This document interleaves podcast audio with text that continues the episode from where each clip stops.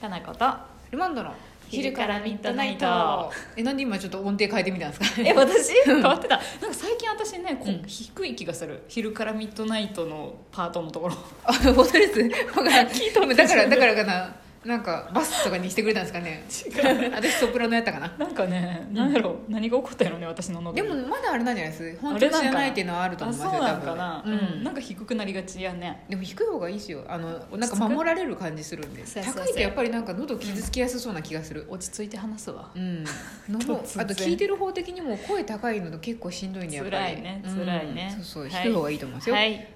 えー早速チョコマシュマロ来てますからいやねありがとうございますあカンさはんのいまどさん、毎度ありがとうですクルックあクルックさんだクルックさんですねもうクルックさんって名前になったか なこれなりますねはいえー私は昨年愛犬と別れてそれ以降はスケボーに乗ったりカメラ構えたりしながら一人で不審者散歩してますあこれ私のあの犬がいないと不審者やと思われる事件のあれで すね一旦目になってますねカメラ構えとるってことはいいやん一緒ってことやねでもカメラ構えとるのもねなんかちょっと心配なんですよ大丈夫ですよそんなに大丈夫かなみんななんかちょっと嫌がらんかなと思って嫌がらんよカメラ構えてなんか歩いいてるやわいきなり至近距離で取ってきたら嫌だけどそうですね 多いよいってなるけどそうならかんっしょあでもすごいわかるこれ私もスケボーやりたいと思ってスケ言ボっとったーをね持ってるんですけど本当に危ないからやめてってあの親族家族から止められてスケボーあの取り上げられたんで ね シティボーイに憧れてかそれ憧れてです憧れてスケボー憧手れにてしたスケボー手にしたんですけどマジの乗ろうとしたら危ないのと、うなんか本当やっぱみんな手を骨折したりとかしてるの見とるんで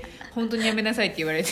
いや憧れの骨折やんまあでも憧れの骨折でもなんか人がいない時に骨折したら本当ただの痛い人じゃないですか、ね寂しいね 寂しいじゃないでですもかいる時の骨折も恥ずかしいしね まあ、でしょうねだからスケボーを小脇に抱えてカメラも持って動くっていうのもいいかもしれないですね乗らないのかよっていうただのおしゃれやんおしゃれですおしゃれ散歩ねは、はいい、えーということでお二人に質問なのですが、はいえー小さな子に死別だったりサンタさんだったり世の中の仕組みだったりを教える際、うん、直球で伝えるかコウノトリさんが運んでくれる方式で伝えるかどちらで教えますかあああ私2児の父ですがどちらかといえば直球側かもしれません、うんサンタさんはいるけれどという ことでハート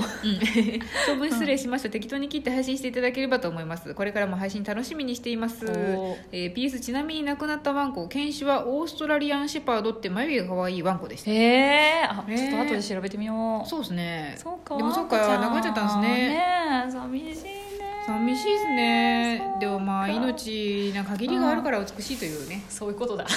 ールい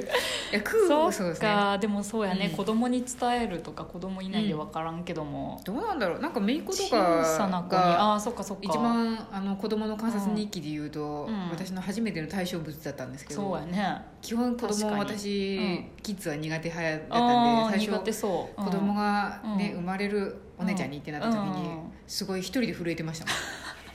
もん 子怖供好きになれるかな怖かったんやそう子供大丈夫かな私って思ってたけどあー全然なれましたねあれさやっ恐怖でしたぱ姪っ子という立場やで可愛いって思うんかなまずはあ100%そうですそうだよね、だって他の子は分かんないもんねわかんないですなんですか、うんあれ多分魔法がなんかかかってると 思う魔法身かかっ内とるの魔法がねそうどんなに憎もうと思っても憎めないそうすごいわけわからんことされて結構な痛みで殴られても「うわ痛っもう本当勘弁してよ」って言いなが らもまあ可愛いでしゃあないねみたいな感じになるのでそうやねそうすごい多分なんかのある意味呪いがかけられてるんですよ、そうやね魔法かかっとるそうね血縁という名のなんか魔法がかかってるんでしょうけ本ど当でもやっぱなんかちっちゃい赤ちゃんの頃からなんかあの、見てるね知能が発達して、うんあのなんかそういう認識ができるようになって、うんこういうサンタさんとか、うんそういう生き物とかのことになってくると確かに難しいんですよね、そうやね説明がねなんか分かっるやろうけど、うん分からんやろうしみたいな、そうやね、うんサンタどうなんですかサンタ的なのとまたさ死別だったり、うんそういうリアリティのある話はちょっと違うのかもしれないけど、サンタさんはまああの信じられるボーダーラインまで信じ続けてくれよとは思ってだかるらけど、まあ楽しいやろうねとは思うよね、そうですねでも学校に行くと、な んか容赦なくねうん、そう容赦ないやつらがいっぱいおるんで前もサンタの話何回かしたんだあししまし たね学校はねでももうしょうがないあそこはもう仕方新ないね兵訓練所みたいなとこなんでそうやそうあーでもその際にうまく言えるといいよねそうですんねそこで、あの試されとるんですよそうやいそうややそうや現実を突きつけおられた前時がに、ね、言っとるサンタと私の信じとるサンタは違うっていうこれ信仰の違い をねちゃんとあのそうそそうこでいきなり宗教の話をねそうそう持ち出したりして違うからあー私の中のサンタはいつも私の中で生き続けとるでみたいなことを言えば多分さすがやってなるんですけどなるかもしれないそんなサンタさんいないのってなっちゃうとああーの信仰は崩れ去るんでそうねでいないでとかになるとまたちょっそとうね悲しい感じになったりするけうんど悲、しいんでそういうのはまあいいというでも渋井さねん難しいっすわ、そうやねそうですねでも去年ってことは、うんお子さん2人もいるってことはお子さんももうそのワンコのね死を体験してるってことなんだよね、ある日ね突然だからいなくなっちゃったっていうのは分かるでしょうね,、うんまあ、あよーそうやね弱っとってなくなったりとかするともう、そうだよお空に行ったよっていうふうに言えるのかなと思いますけど、うんうんうんうんまあ、ここではないどこかに行ったよっていうのはやっぱ言わなきゃいけないですもそんね、うだよね、うんそれはなんかもっと直球この鳥的な言い方はしないかもしれんな私も、そうですもうちょっねとなんか、うんオブラートに包みつつも、うん本当のことを言いたいなって思うよねなんかその後本当に本当のことを知った時にうん全然違ったやんとは思われないようにしたいですねそうやねそうごまかされとったってなる とそさう嘘やったやんってなるのだけはなんか防ぎたいですよねなんかあるよね、うん多分そういうのってさそうですねう、んだからまあ別の次元に旅立ったという SF 的な話をしてもいいかなと思 いますよそう誰にも否定できないですからそうそうやな誰にも否定できないそうやねそでそれをさ、うんあの大きくなってからもさ、うんあのお父さん的にきちんとりなんていうの言い続けれるような内容やったらいいよね、うごめん、んそうですねあの時嘘ついたわみたいなふうやったらよくないけどさ、そうですねうだんからチープな嘘よりかはもう哲学的な SF に持ってってもいいかもしれない鳥用によっては本当みたいなのそとうかね我々が生きるこの次元とまた別の次元さらに違う次元っていうのが何層にも重なって今この世の中はっていう話になってくると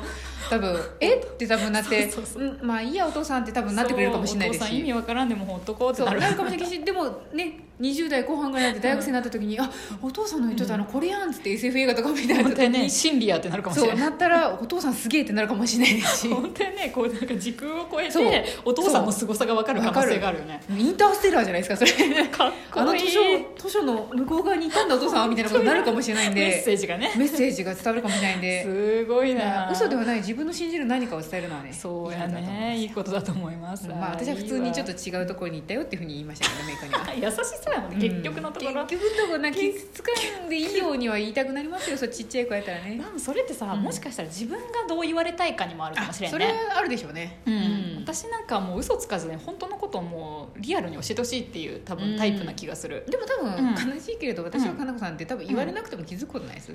多分もう我々はもう察してるけど大人がどうやって言おうかなって思ってることすら察してそうかもね大人が苦しくないようにそっかって言って静かに納得するタイプですよね多分そう思うとうん小さい頃にうんなんかお父さん言いにくそうなこと言っとんなみたいなのとか、うんなんかうまいことをそらせようとしとるなっていうのを敏感に感じ取ったで嫌なんかもしれんそういうのが、んだからなんかもうそういう話になると、ううんんもう分かった分かったみたいな感じになりがちじそゃんなないですか達観した子供やでも結構いるんじ ゃないですいるとは分思うかんないですけるとはど思ううんでも子供の頃からあんまり中身変わってないんで昔からこういう感じでしたあなんかこれあんいやままあこれは深く聞いたらあかん感じやわうん爪切っときますみたいな感じだったんで